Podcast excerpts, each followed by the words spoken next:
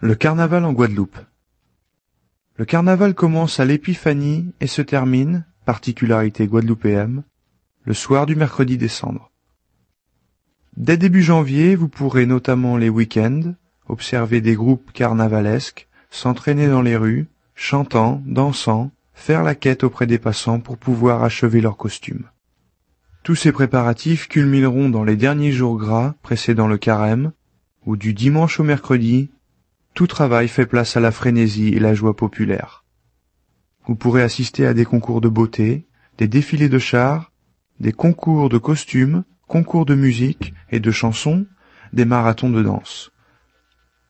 Les plus grandes manifestations et défilés ont lieu à Pointe-à-Pitre et Basse-Terre, mais les autres villes ne sont pas en reste. Dès dimanche précédant le mercredi décembre, la foule costumée envahit les rues, des défilés sont organisés. C'est l'aboutissement des mois de travail des groupes carnavalesques qui défileront en costumes multicolores, inspirés par un thème différent chaque année, à pied ou avec des chars.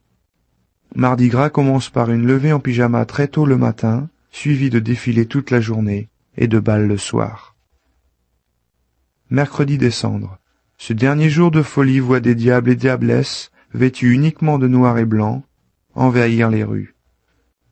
Le soir voit s'approcher la fin du carnaval, l'incinération du roi carnaval Vaval, sous les cris et lamentations de la foule.